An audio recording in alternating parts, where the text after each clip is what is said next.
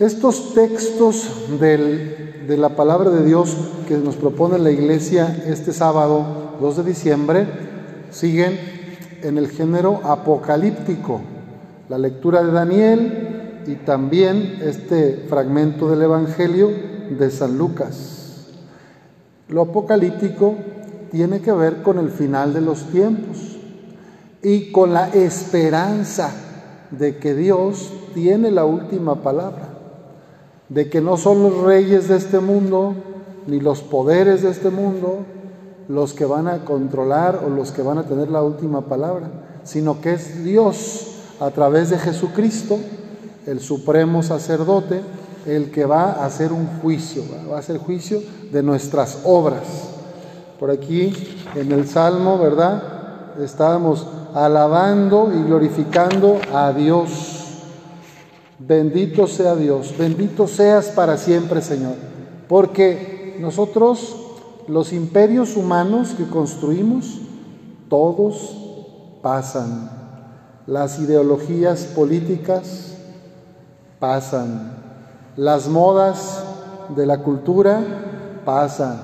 Los imperios decaen, se desmoronan. Pero el amor de Dios manifestado en Cristo Jesús es eterno y entonces el género apocalíptico se escribe para dar esa esperanza a las personas que cruzan por tribulación, a las personas que están sufriendo injusticias, hambre, persecución, opresiones, enfermedades, divisiones.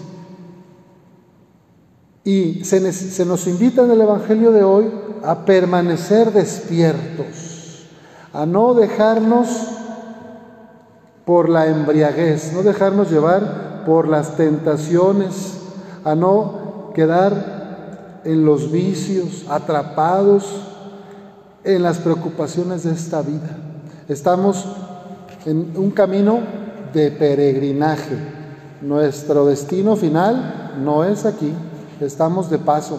Pero a veces nos aferramos a las cosas que tenemos materialmente hablando o alguna persona también me puedo aferrar. También ahora le llaman los psicólogos codependencia. Codependencia es una relación enfermiza que ni dejo yo que el otro sea quien Dios le llama a ser para que crezca, sea feliz, pero yo tampoco estoy siendo feliz porque la otra persona tampoco me deja ser yo misma, yo mismo. Es una cosa ahí medio complicada que se disfraza de amor, pero es una inseguridad tremenda. Hay muchas parejas o a veces madre con hijo, que hay codependencia, o padre con, con hijo, puede ser los papás sobreprotectores. Entonces, el llamado de Dios es a no poner nuestro nido en seguridades de este mundo, ni en personas, ni en cosas, ni en relaciones, ni en terrenos, propiedades, dinero en el banco, porque nada de eso nos llevaremos. Por ahí dice el Evangelio, estén alerta para que los vicios, la embriaguez y las preocupaciones de esta vida no entorpezcan su mente y aquel día los sorprenda desprevenidos. ¿Cuál es el juicio final? Pues es mi juicio particular, ¿verdad? Para mí y para cada uno de nosotros, el juicio de Dios será cuando nos llame cada uno. Y luego, según la tradición cristiana, habrá un juicio universal. General, que será cuando venga Jesús por segunda vez, en la segunda venida. Pero tú y yo, desde que seamos llamados a la presencia de Dios, ya estaremos en ese momento de encuentro ante el santo de los santos. Pues el Apocalipsis, este género literario de, de Daniel, habla de algunos reyes que van a caer y otros más grandes que vendrán y tomarán su lugar, pero que al final al final de todo, vendrá, dice aquí la imagen de el anciano, que es el Padre, el Altísimo, y que por el juicio de Cristo va a hacer justicia a sus elegidos.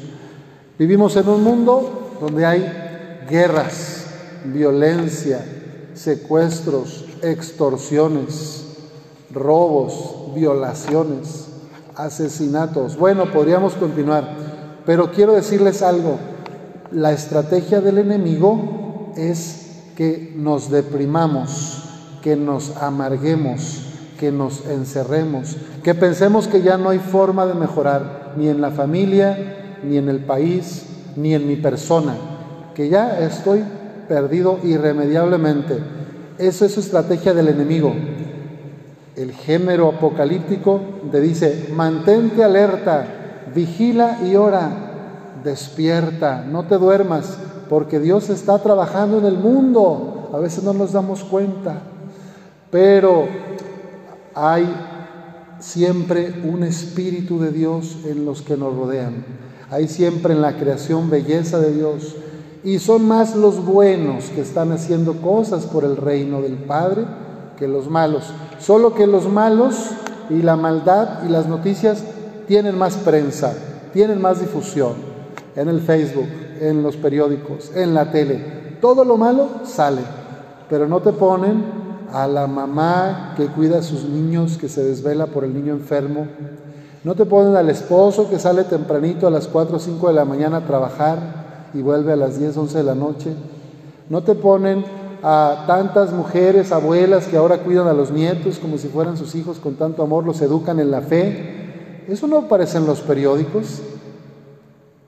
Y decía por ahí un cantautor argentino, Facundo Cabral, dice, una bala de cañón hace más ruido, un balazo de un cañón, pero por cada bala que se dispara hay mil caricias silenciosas que no se escuchan en el mundo. Entonces es más el bien, es más el amor, es más lo bueno que pasa.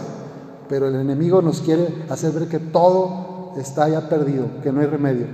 Entonces, la palabra de Dios hoy nos invita a vigilar en nuestra propia vida y mañana que comenzamos el adviento es un tiempo propicio para hacer una revisión de mi estilo de vida, cómo estoy empleando mi tiempo, a quién le estoy dedicando mis horas, a qué apostolado, a qué servicio, pues cada uno según su realidad y su circunstancia, ¿verdad?